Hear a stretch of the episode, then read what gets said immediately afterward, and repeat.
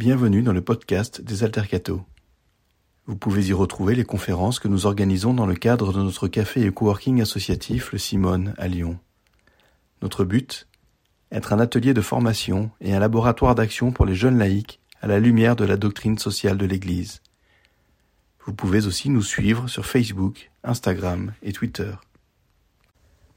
En ce 23 novembre 2022, voici la troisième étape de notre cycle consacré à l'économie, avec une conférence de Jérôme Maucourant, universitaire, auteur d'un livre sur Karl Polanyi, dont il nous présente la réflexion sur les liens entre économie et totalitarisme.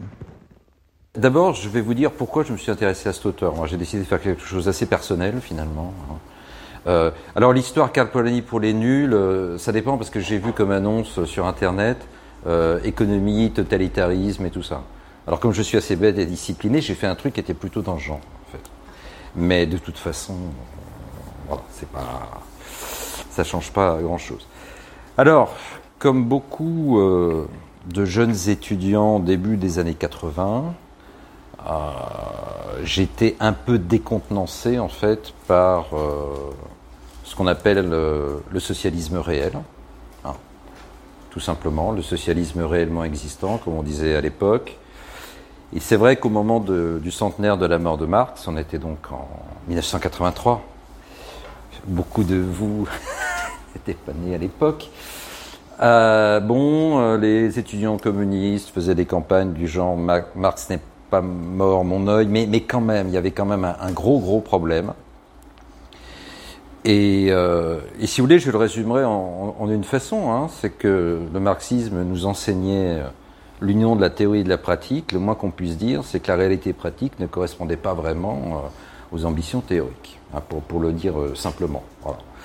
Donc il y avait un deuil, un deuil de certains idéaux, un deuil d'une certaine théorie.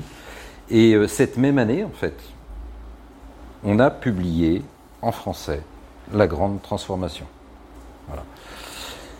Alors la grande transformation, c'était un ouvrage que Polanyi a publié, euh, il avait 59 ans en 1944, qui a été publié 40 années après, en fait. je, vous expliquerai un peu bien longtemps finalement après sa publication anglaise, ça peut sembler un peu étonnant. Euh, et, cet ouvrage, si vous voulez, pourquoi il était intéressant Ça permettait à des gens comme moi, au fond, de de continuer à croire en nos idéaux, d'une certaine façon, hein, mais avec une vision euh, plus large. Alors, évidemment, Polanyi, il avait été inspiré du marxisme, mais il s'en était émancipé. Donc ça permettait de faire une continuité, si vous voulez. C'est-à-dire que, pour le dire simplement, on lâchait pas l'affaire. Euh, voilà, les combats continuent sous des formes nouvelles. C'est un peu ça, en fait, Polanyi, quand c'est arrivé. Et je dois à un professeur de Lyon 2, parce qu'effectivement, euh, il y avait de, à l'époque, il y avait de bons professeurs à Lyon 2. Hein. Pardon?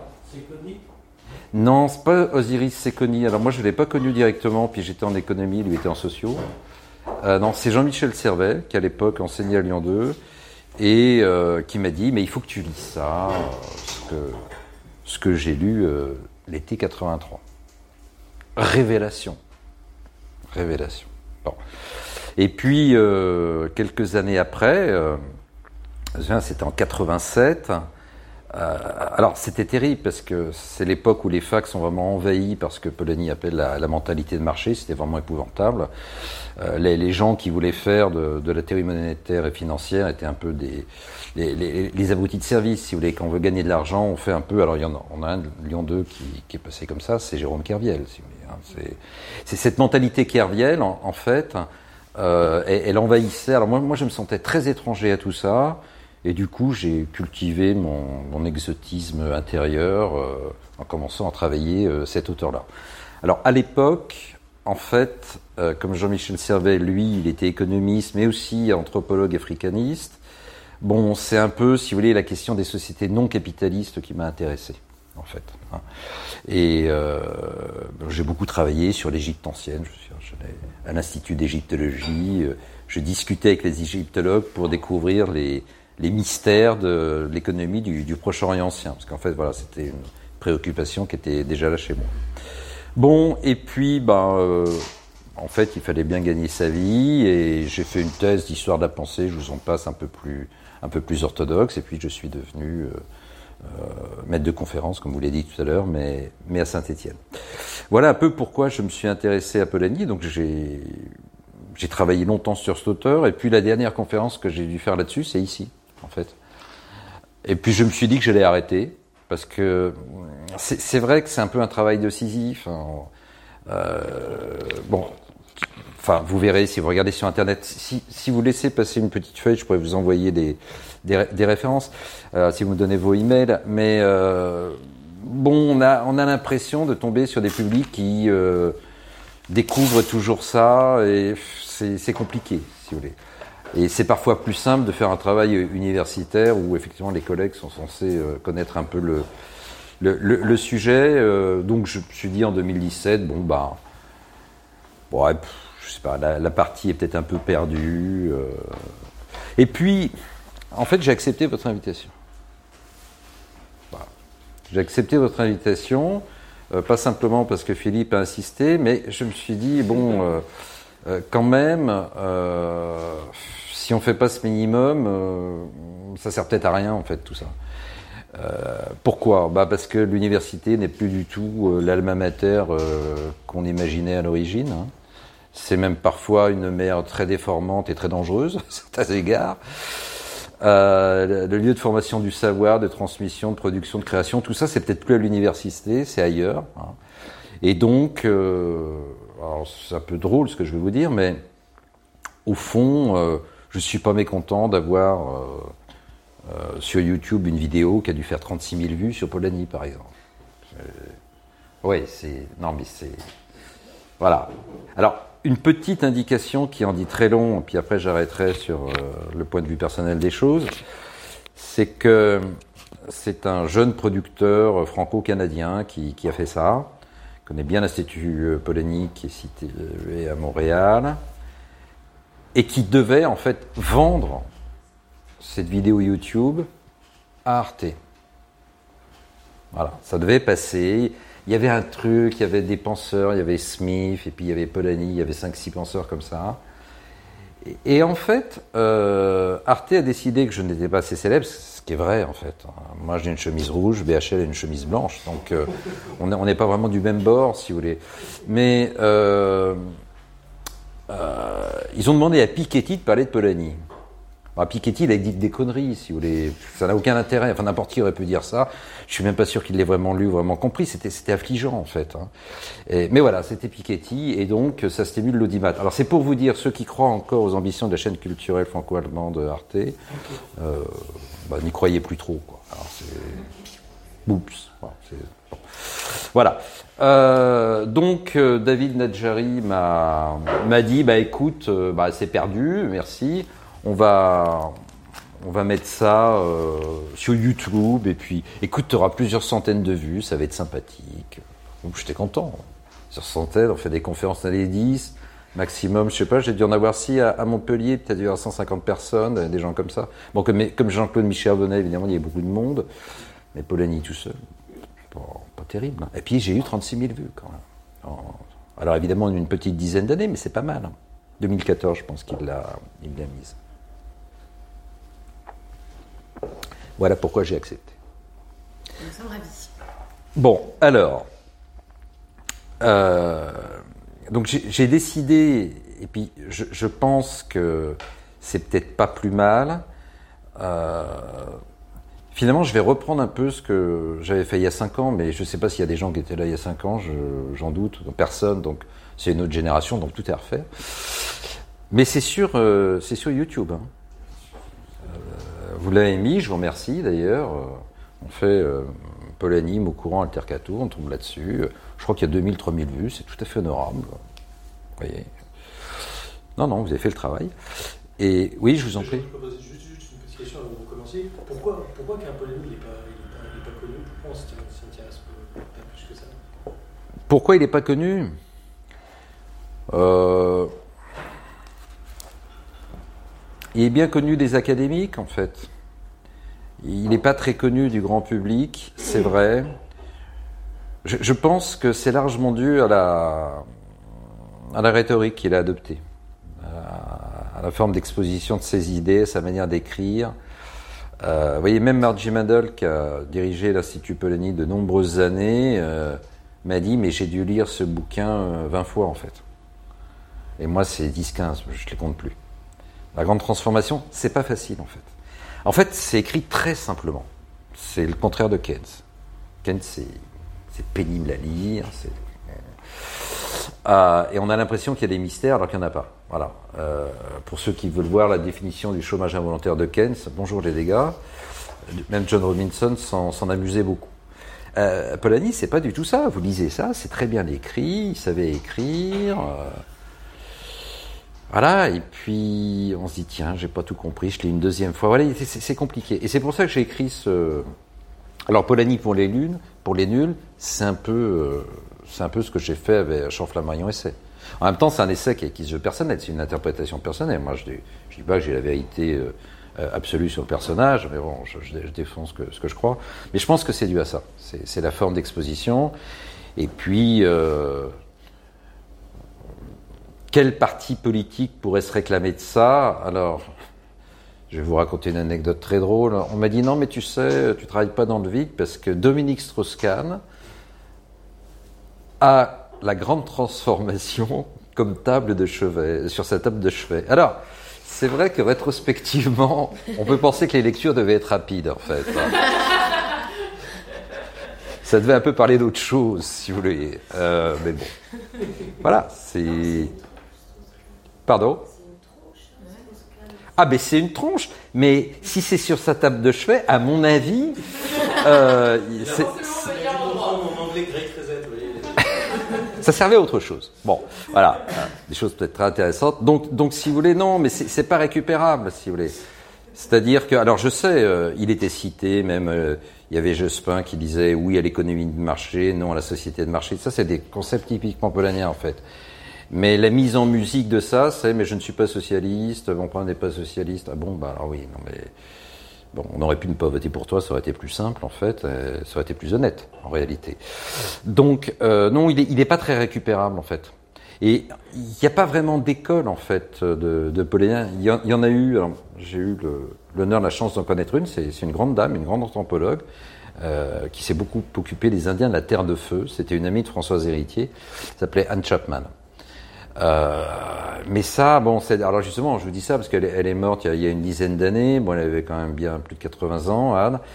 C'était l'école qui a été formée, mais euh, ça s'est dissous après. En fait, il n'y a pas de truc constitué. En revanche, bon, c'est une euh, réserve de discussion pour un certain nombre de gens. Alors, l'autre problème qu'on a, puis j'arrêterai là, c'est que, si vous voulez, il y a des lectures un peu rapides. du genre, beaucoup de gens qui font de l'économie sociale et solidaire, j'aime beaucoup, hein, c'est pas le problème, mais qui vont, euh, qui voient redistribution, échange, marché, machin, et puis bon, ben voilà, ils font tourner le truc. Euh, ils voient de l'encastrement de partout, alors que pour Polanyi, finalement, c'était pas un concept aussi majeur qu'on croit. Euh, donc, voilà, il y a un aspect. On se sert dans l'économie sociale et solidaire d'une façon très pragmatique, pourquoi pas de Polanyi, mais très rapide, pas approfondie, quoi. Ben, si on le faisait en plus, ça contrarierait peut-être certains dogmes en même temps. Voilà. Donc euh, voilà, donc c'est pour ça que j'ai écrit ce bouquin, mais après évidemment, il vous faudra lire La Grande Transformation, c'est absolument nécessaire. Mais ça se lit bien, hein, c'est pas pas le problème. Euh, Qu'est-ce que j'étais en train de dire dans cette euh, longue introduction? Donc je disais, euh, ouais, pourquoi j'ai pu lire ça? Donc pourquoi c'est difficile finalement de, de, le recevoir? Et pourquoi je suis ici? Voilà, donc je pense qu'il faut remettre le travail en chantier. Ah oui, donc c'est la question des totalitarismes que j'avais abordé euh, il, y a, cinq ans. C'est un, sujet qui, que je crois quand même assez, important. Euh, et c'est là où je ferai une transition par rapport à ce que j'ai préparé pour vous euh, aujourd'hui. C'est que il y a un mot qui est utilisé tout le temps, ad nauseam, c'est le mot de fascisme. Et notamment si vous traversez le Rhône, là vous allez à Lyon 2, alors dès qu'un jeune étudiant n'est pas d'accord avec un autre, il le traitera de facho. en général, ça c'est, on n'y manque pas. Et alors on est facho très vite, si vous voulez. On est facho très très très vite. Hein. Et, euh, et parfois c'est, enfin, pour des gens comme moi qui ont travaillé sur ce sujet pendant des décennies, c'est quand même un peu un mystère d'avoir des gens qui euh, argumentent n'importe quoi avec n'importe quoi. Alors, dont ce concept de fascisme, on va en parler, on va voir un peu ce que c'est, si vous voulez. Mais euh, bon, il y a des moments, il faut s'arrêter, quoi. Il, faut s'arrêter, quoi. Il faut être sérieux quand on parle de ça.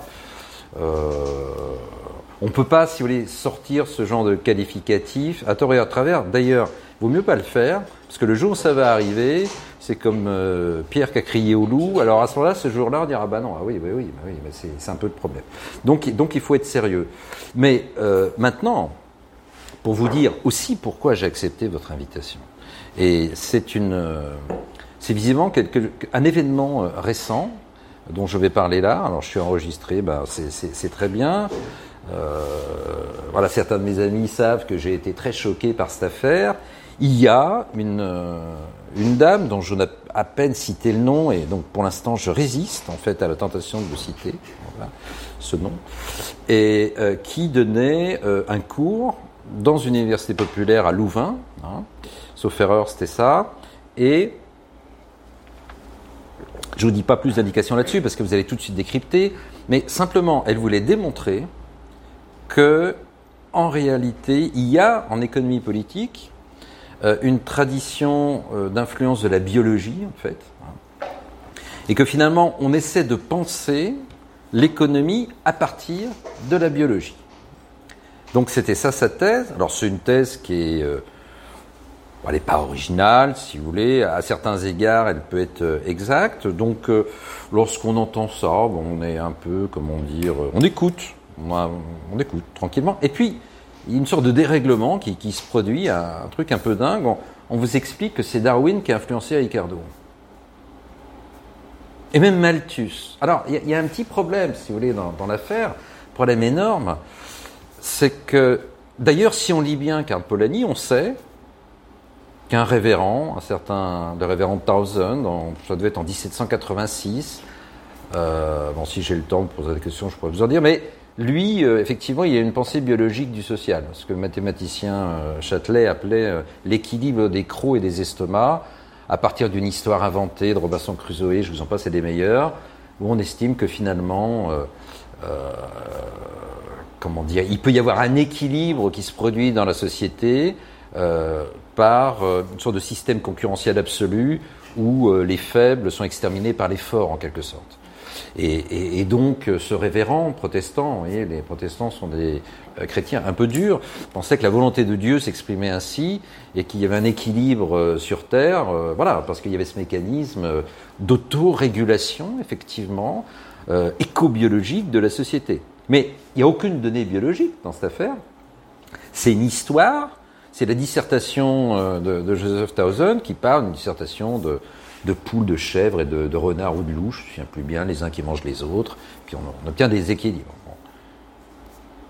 Et d'ailleurs, cette collègue dont je vous parle était censée avoir lu Polanyi. Donc en fait, elle avait, dans la grande transformation même, hein, de quoi effectivement dire qu'il y avait, dans une forme, si vous voulez, de fantasme de la biologie scientifique, parce que Towson, ça n'a rien à voir avec la biologie moderne ou évolutionniste à la Darwin, mais voilà, il peut y avoir une pensée biologique du social qui n'est pas informée en fait scientifiquement.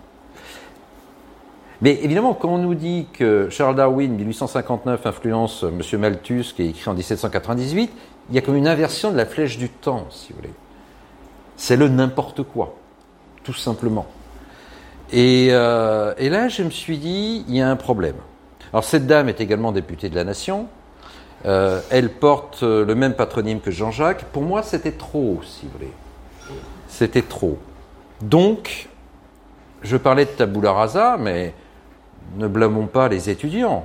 Voici que la fine fleur de notre intelligentsia politique euh, et intellectuelle, euh, parce que ces gens-là ont des prétentions, euh, disent n'importe quoi. Voilà, c'est aussi simple que ça il y a beaucoup d'autres choses qu'on pourrait dire là-dessus. Moi, ça m'a, ça m'a effondré. Je me suis dit après, mais je me vois mal critiquer mes étudiants, euh, très franchement. Hein. C'est très difficile de les critiquer dans ces conditions. Euh, le poisson pourrit par la tête, disaient les Grecs anciens, et les Chinois d'ailleurs le disent aussi. Et, et, donc on en est là. Voilà, c'est pour ça que je suis venu ici. Bon. Euh, vous avez remarqué, je n'ai pas dit le nom de cette dame. On n'a pas du tout compris. On n'a pas du tout compris. hein. On n'a pas demandé de demander à la conseilliste. Je sais, vous êtes d'une grande, une grande délicatesse. Mais je sais pas, ce Jean-Jacques. euh, Jean-Jacques Goldman. C'est Jean-Jacques Goldman, ouais.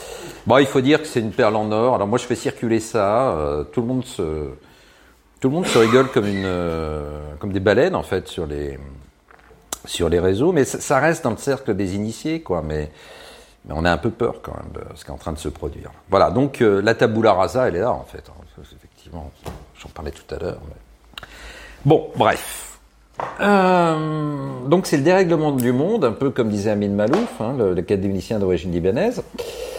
Euh, on, vit dans un truc de, ce genre et bon, ben voilà, il faut supporter. Il va, y avoir les obscurités euh, de divers ordres qui vont nous accabler pendant encore peut-être plusieurs décennies. Donc autant faire le, contre-travail dès maintenant. Voilà. Alors j'ai parlé beaucoup trop longtemps pour poser le problème. Euh, je vois qu'il est euh, 20 minutes là-dessus, c'est- quand même pas mal. Euh, du coup, je vais vraiment aller au, cœur de l'affaire. Et d'ailleurs, pour ceux qui m'ont donné leur, euh, leur email, euh, je vous enverrai le texte en support de mon. Comme ça, ce sera, sera encore mieux. Voilà. Ben voilà. Bon, ok. Euh, alors, au fond, pourquoi Polanyi euh, a écrit La Grande Transformation et pourquoi il s'est intéressé au, fascisme? Ben, En fait, euh, ce qui s'est passé dans les années 30, c'est tout simplement l'écroulement sur elle-même, à la fois des économies capitalistes qui symbolisaient une certaine modernité, bien sûr, à la fois culturelle et économique, hein, mais c'est un écroulement aussi qui va être guerrier, euh, civilisationnel, moral, humain, de tous ordres. Donc, si vous voulez, euh, les intellectuels de la génération de Polanyi, il est né en 1886, il est mort en 1964, hein, bah, ils essaient de comprendre euh, pourquoi euh, tout ça s'est pourquoi tout ça s'est effondré. Et voilà, ça c'est le règne de la machine. Donc, ils essaient de comprendre ça, en fait, c'est la problématique première. Et quand il fera de l'anthropologie économique par la suite, c'est euh, voilà, c'est pour avoir une compréhension de, l'homme en général, en voyant dans nos sociétés finalement un cas particulier. hein. Euh, mais, mais au début, quand même, la question essentielle, c'est euh, euh, ce qui dit d'ailleurs dans un texte de 36, euh, Adolf Hitler, l'Allemagne, on dit l'Allemagne en fait dans le texte, euh, a déclaré la guerre aux gens humains. Donc comment on en est venu là Il s'agit de comprendre tout ça. Alors là, vous avez deux hypothèses en fait. hein. Bon, c'est très large par rapport à mon papier, je, je vais être obligé de vous en envoyer deux ou trois autres. Mais en fait, il y a, deux hypothèses pour comprendre pourquoi les choses ont mal tourné. Et, je vous le dis avec la, plus grande honnêteté, c'est qu'il y a des gens très bien euh, qui pensaient le contraire de ce que dit Polanyi. À certains égards, on peut presque articuler tout ça en fait. Euh, ben, le premier, c'est son frère. Michael Polanyi, alors il n'est pas très connu en, en France, c'est un très grand chimiste qui a failli avoir le prix Nobel, puis qui a laissé tomber pour faire des sciences sociales, et qui est devenu un, philosophe de premier ordre, à mon avis beaucoup plus original que Hayek, et que Hayek a pompé en fait. La théorie de l'ordre spontané, c'est pompé à Mihaly Polanyi euh, euh, sur les ordres polycentriques. Mais voilà, c'est en passant. Euh, et vous pouvez trouver ça dans un ouvrage qui s'appelle La logique de la liberté. C'est le petit frère de, Polanyi, c'est tout sauf un imbécile. Sauf que les deux savent très bien ce qui s'est passé durant le communisme de guerre, que ça ne marche pas, hein, pour le dire très, clairement, la planification impérative. Alors du coup, Polanyi, lui, va évoluer vers une sorte de, on va dire, de, socialisme de la liberté, et Michael, son frère, lui, va devenir un libéral radical. Ah, c'est un peu ça qui va se passer dans la famille. Euh, et d'ailleurs, à des moments, son frère euh, l'accusera d'avoir euh, basculé dans, le soviétisme, ce qui est d'ailleurs assez exact, parce que Polanyi va écrire de grosses bêtises. il, a cru qu'en 1938, euh, les procès de Moscou étaient réels, enfin que, les gens avaient réellement commis ce dont Staline les accusait. Euh, c'est un aveuglement tout à fait remarquable. Alors qu'en 1922, lorsqu'il y a eu les procès contre les, les sociaux révolutionnaires, Polanyi a bien compris que c'était des, c'était des montages en fait. hein. Donc c'est pour vous dire que Polanyi n'a pas toujours été lucide et que son frère avait parfois de bonnes raisons de penser ce qu'il pense en fait. C'est- Voilà, c'est compliqué quand on fait de l'histoire. euh, Il n'y a pas euh, le noir, le blanc, le fasciste, l'antifasciste. Malaparte était fasciste, il devient communiste. Et tout ça. C'est compliqué quand même, il faut regarder de près. Euh, puisque quelqu'un est là dans la salle, euh, voilà, les gens me disaient Antoun Saadé, c'est un pur fasciste. Moi, j'ai regardé de près, c'est plus compliqué. C'est- très très compliqué. Voilà, ça c'est les, les querelles un peu de, l'histoire des idées, mais pour ce qui est du, Moyen-Orient, pour vous dire que les, les grilles de fascisme, on les applique très vite, quoi. hein. Bon, voilà, donc euh, je, reviens là-dessus. Donc l'hypothèse de Mi- Michael Polanyi, qui a été repris d'ailleurs par Ernst, Ernst Nolte, hein, vous avez peut-être entendu parler, c'est un historien allemand, qui euh, a fait un bouquin qui s'appelle La guerre civile européenne. Il dit, mais finalement, si la bourgeoisie allemande s'est réfugiée dans le nazisme, c'est qu'elle était terrifiée par le programme d'extermination de classe des communistes. Donc ces gens-là ont eu peur, et finalement, Hitler les a protégés. Et donc il cite une série de choses en disant mais il y avait les koulaks, mais il y avait les discours de, de Zinoviev, de Kamenev qui euh, disaient qu'on allait exterminer un dixième pour cent de la population russe pour construire le me- meilleur des mondes. Euh, Tout ça d'ailleurs était exact en fait, hein, c'est- clair. Euh, donc, vous voyez, euh, en gros, dans cette optique-là, euh, le fascisme, c'est simplement une réaction au communisme. hein. Le communisme qui est en fait notamment acclimaté à la russe, pas le pas l'espèce de, marxisme allemand social-démocrate euh, bien élevé, bien comme il faut. Euh, Non, c'est pas ça. Mais voilà, c'est des gens comme euh, Lénine et Staline. Ces gens-là ont fait peur en fait à la bourgeoisie. Et, c'est comme ça qu'il y a eu un choc des totalitarismes. Autrement dit, l'idée commune à Michael Polanyi et Ernst Nolte, c'est de dire, mais finalement, s'il n'y avait pas eu de communisme, il n'y aurait pas eu de nazisme. En gros, c'est ce qu'on a appelé la querelle des historiens. Bon, compliqué. Alors Polanyi, lui, il est bien conscient de ça. D'ailleurs, euh, je vous dis, avec son frère, ils s'écrivent des lettres. Ils ont été fâchés pendant un moment. Son frère lui a dit à un moment, mais toi, euh, t'as as flirté avec ces gens-là? Il a dit, non, mais moi, j'ai j'ai jamais donné dans The New Russian Islam. hein. C'est comme ça qu'il appelait ça le soviétisme. Il y, a- des gens qui servent de Polanyi maintenant, ils devraient méditer ce genre de choses. Non, non, euh, l'islam russe, c'était pas pour moi, dit, euh, dit Polanyi. C'est à moitié vrai d'ailleurs. hein. Il, a, il a quand même. Il a quand même déconné à un certain moment. La fin des années 30. Bon, il s'est ressaisi après, voulez, mais bon, ça peut se comprendre. Voilà, donc il y a deux hypothèses. Et du coup, du coup, il y a cette phrase essentielle de la grande transformation qu'il faut méditer. Parce que même s'il y a des éléments de vérité dans ce que disent euh, Polanyi et Ernst Nolte, je, crois que, si vous voulez, la causalité essentielle, c'est celle-là. Alors je la lis. Euh, pour comprendre le fascisme allemand, nous devons revenir à l'Angleterre de Ricardo. Alors ça, vraiment, c'est, le gros truc. Alors c'est sûr que là, quand on fait de l'histoire de la pensée, il faut pas faire comme euh, la nana qui a le même patronyme, pardon, matronyme que, que Jean-Jacques. Euh, il faut, euh, voilà, là, ça, devient, ça devient un peu compliqué. Alors l'idée, si vous voulez, c'est, la suivante. Et je vais, je fais rapidement parce que bon, je préfère qu'on on débatte ensemble. En plus, on n'est pas nombreux.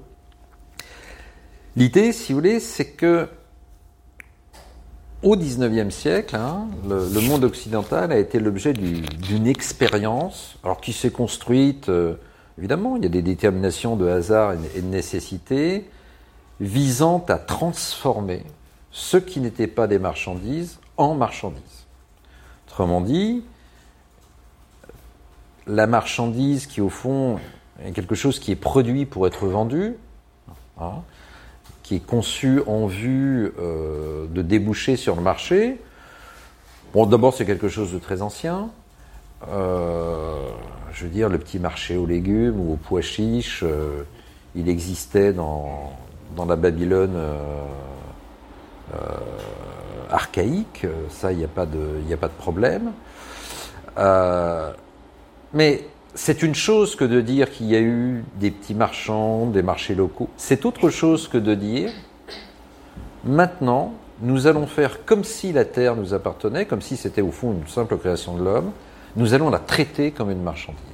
nous allons faire comme si effectivement elle était produite pour être vendue, et on va en faire un usage souverain. Parce qu'en fait, la propriété bourgeoise, pleine et entière, parce que c'est ça en fait, consiste à dire que c'est ma chose.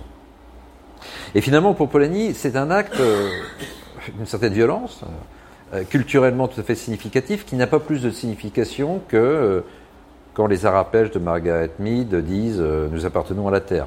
Au fond, il n'y a pas plus de vérité dans un cas que dans un autre. Hein. On peut dire la nature que c'est un don de Dieu ou de la nature.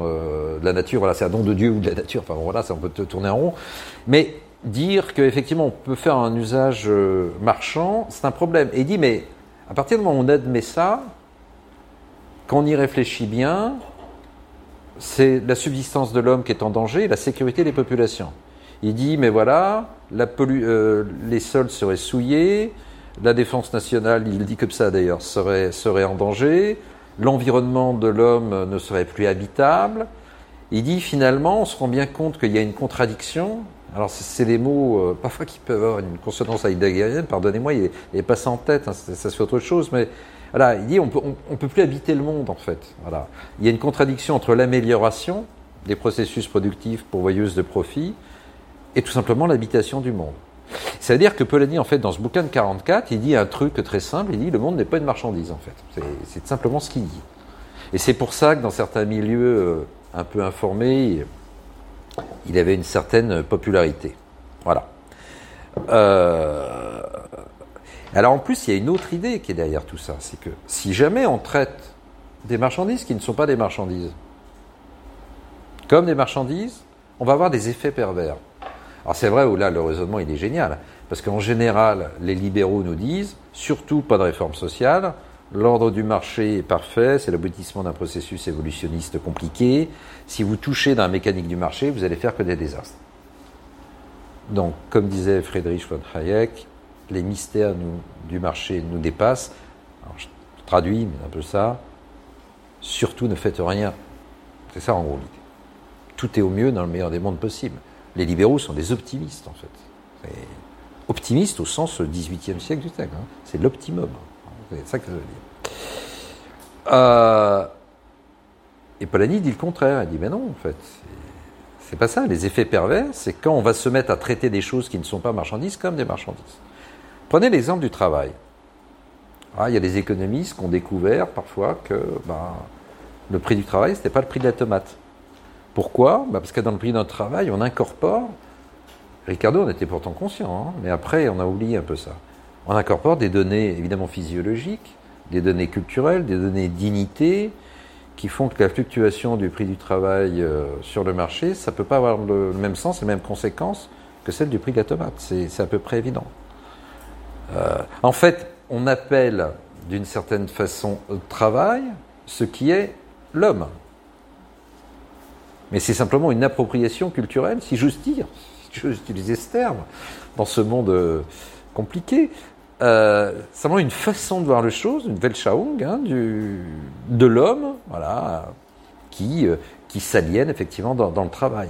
Donc en réalité, et ça Maurice Doble, l'économiste marxiste, l'avait expliqué, euh, dès que les travailleurs vont un peu s'organiser à la fin du 19e siècle, ben, les taux de salaire ne vont pas baisser comme avant, et les reprises économiques périodiques du capitalisme qui se faisaient avec l'écrasement du travail, l'écrasement des conditions de vie, ne sont plus possibles en fait.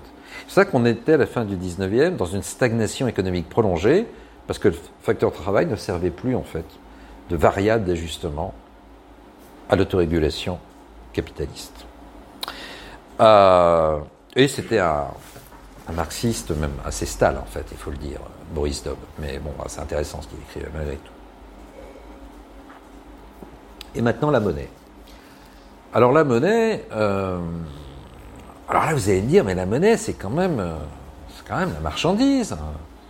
Ah, quand même. De Nicolas Orem 1360 à Ibn Khaldoun 1398, on, on, voit euh, finalement la monnaie comme ça, avec des idées parfois plus subtiles chez les deux penseurs, mais je mets ça de côté. Mais l'idée, c'est que quand même, le prince, le politique, peut pas disposer de cette affaire-là. Elle lui échappe, en fait. La monnaie, c'est l'or. L'or est donné par la nature, il est intrinsèquement rare. Euh, si vous jouez avec la rareté de l'or, vous allez jouer euh, finalement, avec la rareté des marchandises. Ces marchandises ne sont pas indéfiniment extensibles, et si l'étalon des valeurs est perturbé, bah, vous allez faire de, l'inflation, etc. etc. Bon. en fait, en réalité, euh, nous dit Polanyi, qui, qui, se met à l'anthropologie, alors en 44, on voit un peu, il, il, entrevoit la chose, mais dans son bouquin de 57, c'est très très clair. Il dit, ben non, euh, la monnaie a pu exister à une époque où il n'y avait pas de marché, en fait. Ah ouais, alors là, ça devient assez compliqué. Vous allez dire, mais à quoi ça servait? Ben, La monnaie, ça sert à payer des dettes. Si vous tuez quelqu'un, vous allez vous procurer ces symboles rares, et d'ailleurs que les sociétés, dont les sociétés organisent la rareté, parce qu'évidemment, on ne peut pas faire n'importe quoi avec les obligations sociales. Euh, donc vous allez payer, c'est-à-dire étypologiquement apaiser en fait la relation. Hein la monnaie, ça sert à ça, ça sert à régler des dettes. Alors ça peut être le prix de la fiancée par des mauvais mais euh, bah oui, comme disait Lévi-Strauss, une société, c'est l'échange des femmes, des mots et des biens. Bon. Et quand on échange les biens, il faut en contrepartie donner le souffle de vie. Ben oui, parce que c'est la femme qui donne la vie. Si un groupe social se défausse d'une femme, c'est un problème pour la reproduction. Et donc, la monnaie, c'est le souffle de vie qui permettra effectivement de capter d'autres femmes par la suite. On va couper ça au montage. Ben non, il faut pas couper parce que c'est une réalité anthropologique. C'est comme ça et c'est pas grave. Hein c'est pas grave. Euh, la monnaie aussi, et ça on le voit bien quand on voit les fondations des temples, gaulois, l'archéologie contemporaine le montre, euh, la monnaie ça codifie les relations des hommes avec les dieux. Ah, c'est très important aussi. L'activité de rationalisation de l'homme, contrairement à ce qu'on a pu penser, en fait, et ça Jean Bottero il le montre très bien euh, dans, dans son livre magistral sur la Mésopotamie, l'écriture, la raison et les dieux. Eh bien, il y a des formes de rationalisation euh, des échanges entre l'homme et le divin, et ça passe aussi par la normalisation des sacrifices et ce genre de choses, et notamment ces pièces d'or qu'on trouvait euh, dans, les temples ou autres. Bon. Il y a d'ailleurs une théorie qui avait été faite sur l'origine sacrée de la monnaie en 1923. Polanyi connaissait tout ça, en fait, et, voilà. Alors, le marché, s'est emparé, en fait, de ça évidemment. Mais à l'origine, pas c'est pas une marchandise. Et euh, si vous voulez, si par exemple le travail correspond à l'homme, si par exemple, dans l'exemple des marchandises fictives, euh, la terre correspond à la nature, eh bien, ce qui correspond à la monnaie, c'est la société elle-même, c'est les obligations. Et puisque je suis au Simone, vous savez que le sous-titre de l'enracinement, hein, c'était Déclaration de, des obligations envers l'humain. Je crois que c'était ça. Hein. C'est vrai que, anthropologiquement, vous voyez, pour ça qu'il ne faut pas se vexer par rapport aux femmes, mais si vous allez voir un étudiant de Lyon 2 en face, il, va dire que la société, à l'origine, c'est une société de fascistes. Parce qu'elle est fondée sur l'obligation.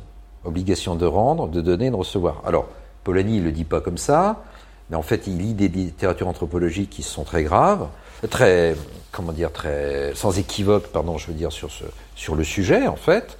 L'homme, c'est simplement un tissu d'obligations réciproques, en fait. L'idée d'un homme qui se détermine souverainement, qui va déterminer, je sais pas moi, euh, qui va s'autodéterminer totalement, je ne fais pas des... Hein. Bon, tout ça, en réalité, c'est l'idéologie petite bourgeoise c'est contemporain. C'est-à-dire que, à mon avis, je vous le dis très franchement, on aurait du mal à penser l'idéologie du genre euh, sans la rage que décrivait Engels euh, du capitaliste compétitif pour qui la seule chose qui existe c'est son intérêt privé et son autodétermination. Je suis désolé de le dire, mais c'est la vérité. Alors celui qui dit ça et qui en ce moment est harcelé de toutes parts, c'est Jean-Claude Michéa, mais il a raison. Il a raison. Ah. Il faut lire le dernier truc qu'il a fait euh, sur la gauche Orwell et la double pensée. D'ailleurs, se dit en, passant, euh, je pense que, si vous voulez, Polanyi et euh, Orwell sont des penseurs tout à fait complémentaires, intéressants, nécessaires et autres. Hein. Maintenant, du- point de vue du système politique et économique, en France, bon il y a une revue que je viens de recevoir, mais il y a une citation de Jaurès, c'est très exactement le modèle euh, de socialisme que Polanyi développe en 1922. Vous voyez, donc euh, en France ça passe par, d'autres médiations, mais voilà. Donc euh, non, bah non, l'homme n'est pas autodéterminé, non, la société existe. Ah, c'est, c'est- d'ailleurs assez marrant parce que Polanyi il dit, mais finalement, pour les libéraux, la société n'existe pas, il y a que l'individu qui s'autodétermine. Ah oui, oui, ça fait très gauche progressiste, libéral moderne, ça. hein. Il dit finalement, les fascistes et les socialistes ont un truc en commun. Ils reconnaissent la réalité de la société. Mais là où les fascistes, en fait, à partir du moment où ils reconnaissent ça, sont seulement dans la glorification du pouvoir et des rapports de force, euh, les socialistes essaient de construire ce qu'ils appellent la liberté dans une société complexe, sachant que justement, on- n'est pas des monades euh, autodéterminées, autodéterminantes. C'est ça, et je pense que Michel a raison. C'est-à-dire la pensée so- socialiste, elle est totalement irréductible à la gauche euh, progressiste contemporaine. Elle n'a rien à voir. C'est pour ça que les gens qui disent, euh, alors c'est la gauche, oui c'est peut-être la gauche, mais euh, eh ben voilà.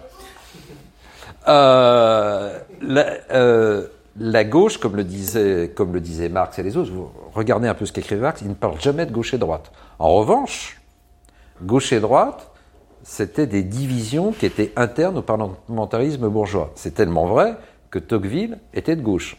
Ça fait un peu rire, mais il avait créé un truc qui s'appelle la nouvelle gauche. Vous vous rendez compte? Donc, ça n'a rien à voir, effectivement, avec les idéaux socialistes euh, tels qu'ils étaient constitués au XIXe siècle. Et les gens ont du mal à comprendre ça. Alors, Lordon, lui, qui appelle les gens à l'insurrection tout en restant bien calfeutré chez lui, il hein, faut voir qu'il y a un problème de responsabilité d'intellectuel. Il, il est un intellectuel irresponsable, ça c'est sûr, mais il a sûrement rien à voir avec le socialisme. Ça c'est clair, net et précis. Je tiens quand même à le dire. En passant, c'est polémique ce que je raconte, mais vous savez, c'est vrai en plus. Bon, alors.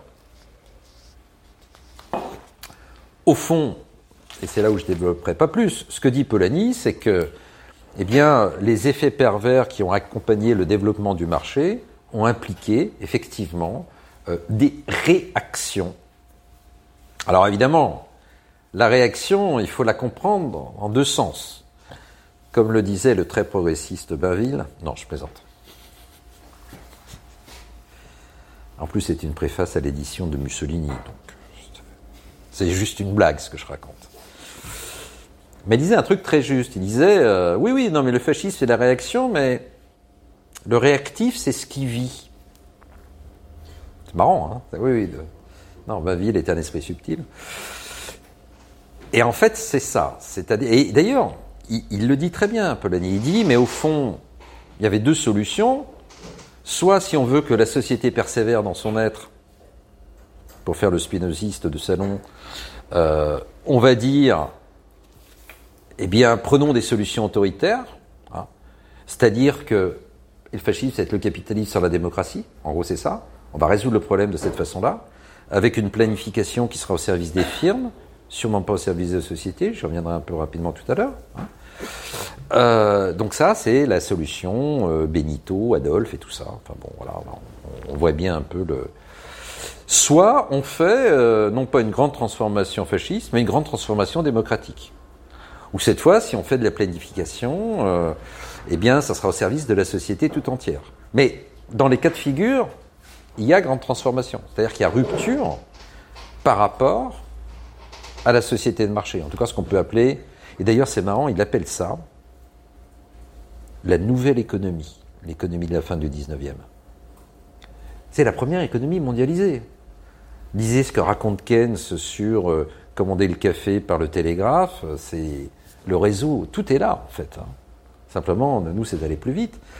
Mais euh, mais il y a tout, il y a, les moyens de télécommunication, il y a les premières migrations importantes, euh, il y a l'ouverture réciproque des économies, il y a les flux de capitaux importants. Vraiment. Euh, et d'ailleurs, vous savez quoi? Nos idéologues du marché étaient tellement persuadés que la société de marché, début 20e, avait abouti à un état extraordinaire qu'ils disaient la guerre est impossible, l'interconnexion des économies est trop grande. C'est exactement ce qu'ont dit un certain nombre de crétins pour la Russie et l'Ukraine. hein. Interprétation des économies, j'ai dit? Non, non, je disais, ça faisait référence au doux commerce de Montesquieu. Oui, oui, mais là, bon, c'est vrai. Mais là, ouais, et, euh, bon, puis comme disait Voltaire, et, et euh, au lointain enivrent les sultans. euh, oui, mais il y, a- cette idée, si vous voulez, que la guerre est un faux calcul. Et ça, Polanyi s'en moque, en fait. L'idée que la guerre est un faux calcul d'affaires. Alors, il cite un Normal Angel, des, gens comme ça, Toynbee, le grand optimiste. Non, non, on fera pas de guerre parce que tout simplement, ça rapporte pas, si vous voulez. Euh, et vous avez des gens qui font des commentaires à la radio tous les jours. Moi, j'aime bien le colonel Goya, il fait des analyses militaires intéressantes, mais il était tellement euh, corrompu par cet esprit-là qu'il nous a dit qu'il n'y aurait, rien, que maintenant il dit qu'il faut qu'il y ait une guerre qui aille jusqu'au bout, jusqu'à l'extermination d'un des adversaires. Il est allé jusque-là, si vous voulez. Et en fait, lui qui a fait un bouquin génial qui s'appelle Les vainqueurs sur la guerre de 14-18, il n'a pas compris du tout comment les guerres pouvaient naître. C'est- extraordinaire. Ce qui prouve à quel point, quand il y a une imprégnation idéologique, on comprend plus rien. Même si on est un, grand savant de l'art militaire, le problème, il n'est pas là. Non, les gens en 13 pensaient qu'il n'y aurait pas de guerre. Et d'ailleurs, vous demandez, euh, même, même l'ancien Kaiser disait, mais j'ai pas voulu ça, moi. Personne n'a voulu ça. Et je suis sûr que Poutine, il dira ça. C'est ça. Voilà. C'est extraordinaire, mais c'est comme ça. hein. Donc, euh, Polanyi dit, mais euh, la pensée politique était euh, à son niveau le plus bas, en fait. Et ce qui nous a mis dans, cette nullité de la pensée politique, ben, c'est tout simplement l'idéologie de la société de marché qui nous a inventé un monde qui tout simplement n'existe pas, en fait. Voilà. Voilà. Un monde qui nie la politique, alors que la politique, elle existe. Oula, oh mon Dieu. Peut-être fait un désastre là. C'est bon. C'est bon, tout, tout- tout fonctionne. Euh, Bon. Ou alors, une chose bien compliquée après. Alors, maintenant, euh, maintenant qu'est-ce que c'est que le fascisme? Ben, Je te l'ai dit rapidement. C'est euh, c'est le capitalisme sans la démocratie. En gros, pour le faire, pour le faire simplement, c'est ça l'affaire. Euh, je, cite Polanyi. Alors, puisque je suis dans un endroit très Simone, je vais quand même vous dire que, et je suis content d'avoir fait ça, il y a la grande transformation qui existe en français, mais avec euh, d'autres, évidemment, nous avons traduit les essais de Karl Polanyi. Et à l'intérieur des essais de Karl Polanyi, il y a ce qu'on appelle la période chrétienne de Karl Polanyi. Voilà. Et donc il faut absolument lire les, essais. Je pense que il y a même deux textes que j'ai relus avant de vous voir qui s'appellent. euh, Il y en a un qui s'appelle, euh, je crois, Marx et la sociologie chrétienne, et l'autre c'est Christianisme et vie économique. Carrément, voilà. Il faisait partie d'un mouvement qu'on appelait personnalisme. hein, voilà. Je pense que ça peut en dire certains pour vous. Euh, et puis il faisait partie de ce groupe de la Christian Left. hein. Euh, et à l'intérieur de ça, voilà, il a produit un certain nombre de réflexions. Et à mon avis, son, son article le plus intéressant de l'époque s'appelle euh, L'essence du fascisme, qu'il a écrit durant cette période de Christian Sociology. Voilà. Euh, donc, euh, donc voilà. euh, Peut-être qu'un jour je pourrais venir vous faire un exposé typique là-dessus. On me concentrant que là-dessus. D'ailleurs, on pourrait faire que ça. Euh, ça fait quand même euh, un bouquin qui fait 450 pages, près d'une centaine de pages hein, sur la Christian Sociology. C'est pas rien. C'est- Et euh, alors, si vous voulez, après, quand il écrit La Grande Transformation, il n'y a plus de référence du tout. C'est un propos qui est totalement laïcisé, mais, mais les mots qu'il a fait graver sur son cercueil montrent que quelque part il était resté croyant, à mon avis. Mais bon, voilà, ça c'est. Mon Dieu, je si vous étiez vendeur de journaux, je vous aiderais euh, à vendre votre journal. C'est un poème d'Attila Joseph, le poète hongrois. Donc, euh, à mon avis, quelqu'un qui fait ça. euh, voilà, donc il, plus- il était plus aussi militant dans ces structures-là. Je pense que la Deuxième Guerre mondiale a quand même tourmenté beaucoup les gens, en fait. hein. C'est le moins qu'on puisse dire. Mais bon, voilà, à mon avis, euh, euh, il y a quelque chose de, de la foi qui était resté. Alors, euh,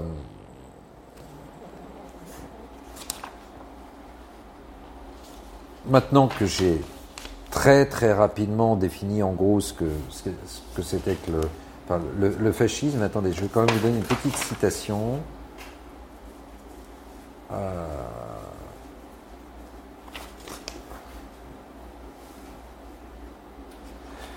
Ouais, parce que alors, ça c'est intéressant. Vous me pardonnerez, mais ça me fait penser à la, à la Syrie, à la Chine. Vous allez voir le truc. C'est un peu violent, vous allez me dire ce que je dis, mais quand même. Euh, bon, on sait que les fascistes se proclament anticapitalistes souvent. Troisième voie, patati patata. Bon. Euh, alors voilà, ce qu'il dit dans un texte, en, enfin en anglais, bon, qui est assez proche des thèses de Essence of Fascism. hein.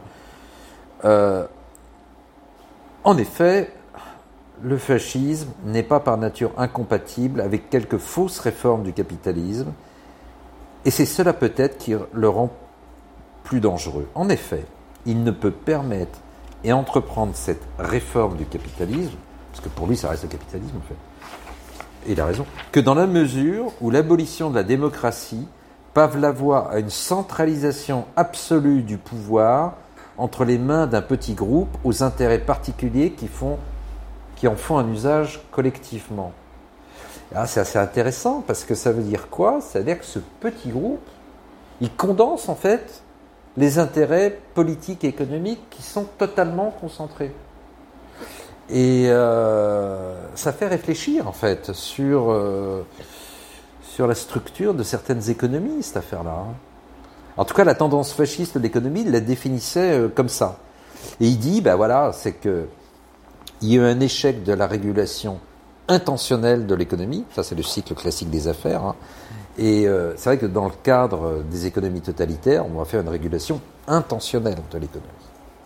Mais attention, et en plus, ça l'historiographie allemande va, le confirmer, les formes de planification du Reich, il faut appeler les choses par leur nom, étaient au service précisément des grandes firmes. Si vous voulez, c'est, comment dire, le fascisme, c'est la conscience collective du capital, en fait. Euh, On passe de ce que. C'est pour ça que Marx ne pouvait pas imaginer ça, euh, du chaos de la production capitaliste, en fait, l'anarchie, euh, comme il le disait plus précisément, à une conscience très très forte de cette affaire-là. Alors, idéologiquement, il y a des passages, bon, je pas en parler ici parce que c'est peut-être trop polémique, mais.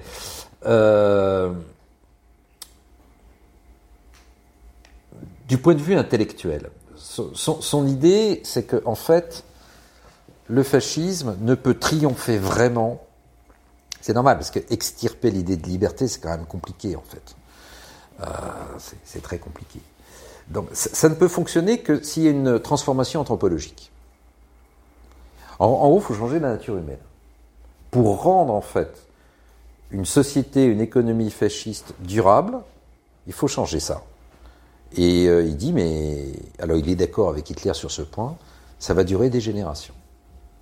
Il faudra produire un, homme nouveau. Ça va prendre du temps, c'est compliqué. En général, tous- les totalitaires aiment bien produire des hommes nouveaux. Et je, vous lis un, passage, alors cette fois de l'essence du, fascisme, hein, 1935. Euh, le, titre du livre collectif, euh, je vous dis, c'est Christianity and Social Revolution, qui n'a pas été traduit en français en fait. Donc c'est un, un essai qu'à l'intérieur de ça. Euh, L'idée que le bolchevisme scelle la fin de la personnalité est presque un cliché de la littérature bourgeoise. C'est vrai. Le fascisme se désolidarise totalement de cette critique superficielle. Sa volonté de détruire le socialisme est trop bien implacable pour se permettre d'utiliser dans le combat des accusations mal ciblées au point d'en devenir inefficace. Il s'est consacré sur un véritable argument, le socialisme est l'hérité de l'individualisme. Et c'est vrai que Marx disait, on doit construire une autre économie pour euh, l'épanouissement et l'émancipation de l'individu. C'est parfaitement exact, en fait. hein. C'est le seul système économique du monde moderne dans lequel la substance de l'individualisme peut être sauvegardée. C'est-à-dire qu'en fait, Polanyi nous dit, mais dans cette crise du capitalisme, euh, alors il, le dit à d'autres moments, il y a quelque chose comme euh, l'individu judéo-chrétien, et c'est ça que l'hitlérisme veut liquider, en fait. C'est cette idée-là. Euh, donc au fond, le fascisme, de ce point de vue-là, est un utilitarisme absolu. hein. C'est-à-dire tout va être soumis au, projet de, la- totalité, donc relativement à l'utilité globale. Le fascisme est radicalement anti-individualisme, mais bien évidemment, l'individu dont euh, Polanyi parle, et c'est normal, c'est un personnaliste, entre guillemets, euh, mais ça en France, il y a aussi une tradition de ce genre, l'individu dont il est question ici n'est autre que la personne, et donc la personne, ça renvoie euh, à la fois à, la- transcendance et au tissu des relations, si vous voulez, qui dépasse de très loin la sphère économique. Bien. Alors, transformation anthropologique, vous avez vu quand même l'affaire. Il faut quand même euh, aller euh, très très loin. Ah, un, extrait euh, d'un discours d'Hitler, cité dans ce même essai, sur les fondements du national-socialisme. Ah, je l'ai loupé cet extrait. Bon, en gros, si vous voulez, Hitler dit la propriété privée et la démocratie sont incompatibles. faut choisir. Düsseldorf, 1934. Voilà. Ah ben parce que si, ah ben pourquoi? C'est- C'est-à-dire que si vous voulez, à partir du moment où il y a la démocratie, euh, il y aura des volontés d'interférer avec la propriété privée. Parce que le problème des parlements démocratiques, c'est qu'ils sont l'émanation du plus grand nombre, qui ne sont pas des propriétaires, et donc ils vont vouloir légiférer et euh, faire un attentat en fait au droit de propriété. Donc si je veux sauvegarder la propriété privée, je dois liquider la démocratie. Euh, je fais partie des gens qui pensent que cette séquence de la pensée hitlérienne n'est pas absurde. Euh, en, tout cas, pour l'époque, c'était très juste. C'est-à-dire, Polanyi disait, bah oui, effectivement, euh, c'est clair que c'est clair qu'il faudra faire des réglementations, des nationalisations et autres, c'est clair. Donc, on va, nous, on va atteindre la propriété privée, mais on trouve ça normal. Sauf que les Italiens trouvent ça anormal. C'est ça la nuance, si vous voulez. Mais on est tous d'accord sur ce point. C'est marrant, hein Mais euh, ils, ils pensent comme ça. Euh, et donc, euh, et donc voilà. Euh, bon, il y a des choses trop. ouais, je veux pas.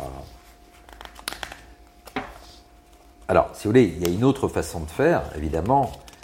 Et ça, c'est ce que j'appelle le post-fascisme. Le post-fascisme, ça consiste à prendre acte que ça n'a pas marché, à recycler les idéologues du Reich dans la construction européenne. Ça a été fait. On le sait. Tout le monde le sait, en fait. Personne n'ose le dire. Euh, et puis, euh, et puis voilà. Euh, donc, en fait, l'idée, c'est. Polanyi dit le fascisme et rend la révolution impossible. C'est la révolution qui met fin à l'idée de révolution, à la possibilité de révolution. Bah, il y a, y a d'autres façons de faire, en fait. Il y a d'autres façons de faire pour empêcher ça. Et on l'a fait, à mon avis. Pour moi, je suis très critique des constructions européennes, c'est un truc antidémocratique par excellence, qui empêche toute alternance possible, en fait. Et c'est rigoureusement bien fait. Et je vais vous dire, j'ai écrit ce papier en l'honneur d'un libéral radical. Ça va vous étonner. Il il s'appelait, parce que malheureusement euh, il est mort trop jeune, il s'appelait Walter Oswald. C'était le petit-fils de Walter Eucken. Ça vous dit peut-être quelque chose, Walter Eucken. Walter Eucken, c'est un des fondateurs de ce qu'on appelait l'ordolibéralisme. Bon. Et donc, on avait des discussions assez passionnées avec, euh, Walter, vous imaginez un peu l'affaire. hein. Euh, et il me dit, mais euh, en fait, l'économie sociale de marché allemande, ça n'a, enfin, à l'origine, telle qu'était voulue par les, par les intellectuels ordolibéraux, ça n'a rien à voir avec ce qu'on vit. Parce qu'en en fait, leur idée, c'est que, et quelque part, vous voyez, des gens aussi libéraux que Eucken, aussi socialistes que Polanyi étaient bien conscients de ça, si on ne veut pas que la démocratie soit perturbée, il faut empêcher la concentration des firmes. Il faut empêcher le pouvoir du capital. Il faut que le pouvoir du capital se dissolve dans la concurrence. Soit on pense que c'est pas possible, c'est ce que je crois. Soit on pense que c'est possible et on fait de l'ordolibéralisme. Mais du grand-père Eucken au petit-fils Oswald, il y avait cette idée en fait que la démocratie est menacée par la concentration du capital. Et euh, il n'y aurait pas eu de nazisme s'il n'y avait pas eu ça en fait. Euh, voilà. On oublie un peu tout ça, hein. mais euh, c'est la vérité. Et pourquoi Walter Oswald a écrit en français, d'ailleurs, un petit bouquin il dit, mais moi, comme Allemand, j'ai pas le droit de voter, donc euh, je demande aux Français de voter pour les Allemands et voter non. Alors, de la part d'un libéral radical, c'est, étonnant. Il était copain avec euh, une autruche intellectuelle qui s'appelle Cohn-Bendit. Euh, et alors, il a une discussion avec Cohn-Bendit. Alors, son argument à, à Walter était imparable. Il disait, le libéralisme, c'est la séparation des pouvoirs. L'Union européenne, il n'y a pas de séparation des pouvoirs. C'est un système liberticide, dangereux. Bon, de toute façon, un système où on réglemente la taille des, mangeoires pour asseoir la bonne concurrence, c'est déjà un truc qui fait problème, si vous voulez. C'est déjà un monstre bureaucratique, pas grand-chose à voir avec euh, les libéraux raisonnables et sérieux. C'est à peu près clair. Il y a un truc qui va pas, en fait, dans leur tête, je pense. hein. Et, et ce monstre bureaucratique, ben, ça lui faisait peur. Il avait raison, moi ça me fait peur aussi. Je, vous le dis, euh, je vous le dis très franchement. Et alors, euh, évidemment, Walter était docteur en philosophie, il se connaît pas comme Bédit. Si c'était vrai, ça se saurait. Euh, et puis alors, il est à court d'arguments, en fait, le bon Cohn-Bendit. Et il lui dit, mais pourquoi tu vas voter alors? Il m'a dit, tu comprends parce que c'est l'Europe? Il dit, mais alors, tu, pourrais voter pour n'importe quoi. Du temps que c'est l'Europe, bah, tu votes. Bah, ouais, ouais, c'est l'Europe. Il faut faire l'union entre les peuples et tout ça. Ah ouais? Ça fait un peu peur parce que, si vous voulez, euh, je ne veux, je veux pas dire que ce genre de raisonnement, ça évoque les heures les plus sombres de notre histoire. Mais, euh, bah oui, quand Lucien Robatet, il fantasmait devant Hitler, c'est parce que l'Allemagne, c'était la modernité, c'était la puissance, c'était la voie à suivre, c'était... qui était un fasciste absolu, hein, il était antipatriotique. hein. Ah, il disait que les nations devaient se dissoudre dans l'Europe, hein, et que l'Europe devait être allemande.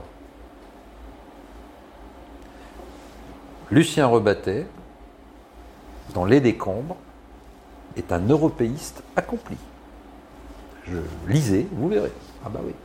C'est compliqué, hein, euh, l'histoire intellectuelle. Faudrait peut-être que la nana qui a le même patronyme que Jean-Jacques euh, y réfléchisse aussi. Ça serait peut-être une bonne idée. J'avais un ami qui voulait faire un colloque sur l'européisme, sur euh, fascisme et européisme. Ah, euh, c'est clair. Si vous lisez le, politologue que tu connais bien, Gilles Delannoy, il a écrit un livre qui s'appelle La nation le nationalisme. Et il dit, mais en fait, si on analyse bien le nazisme, c'est pas un nationalisme au sens ordinaire du terme, c'est une idéologie impériale raciale. C'est différent en fait. C'est pas du tout la nation politique que défend Marcel Mauss ou Jean Jaurès. Ça n'a strictement rien à voir.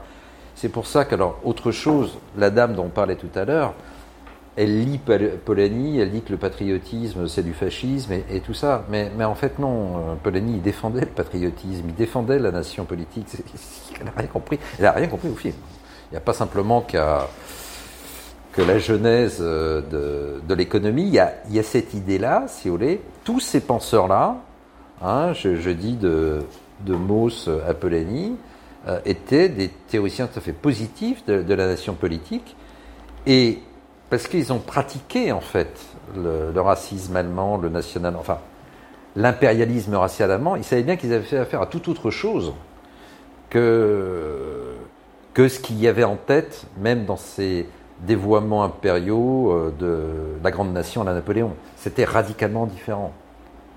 Il faut bien comprendre ça. C'est autre chose le nazisme.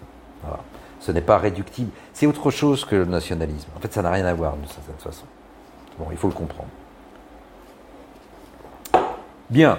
Euh, enfin en tout cas, je parle du nazisme, hein, parce que, comme le dit Polanyi, le nazisme est un fascisme radical. Mussolini, c'est un petit camarade, c'est un petit joueur par rapport à tout ça.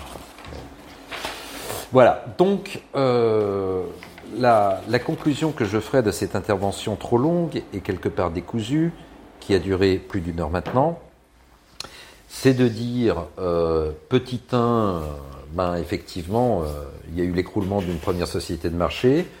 On a eu quand même un écroulement en, 2008, hein, assez, assez, remarquable. là, on, a vécu des, sauvetages et des bricolages du nouveau capitalisme total qui n'est plus totalitaire mais qui est globalisé, mais qui, du point de vue de la suspension de la démocratie, ça revient au même, rassurez-vous, hein, euh, qui frustre les peuples, qui fait que ces peuples ont des demandes de protection qui sont parfaitement légitimes, et que, à force de ne pas vouloir protéger euh, les peuples et les nations qui n'en peuvent plus, on risque de nourrir de drôles de serpents. Effectivement, ça c'est tout à fait possible. Mais peut-être que, effectivement, euh, les forces de gauche qui ont voté pour le libre-échange, je rappelle quand même que le TCE, c'est un truc qui institue le libre-échange. Comme le rappelle Emmanuel Todd, il n'y a que l'État esclavagiste euh, sud-américain, enfin la Confédération, qui mettait le libre-échange dans sa constitution. Hein. il faut quand même avoir ça en tête. Bon.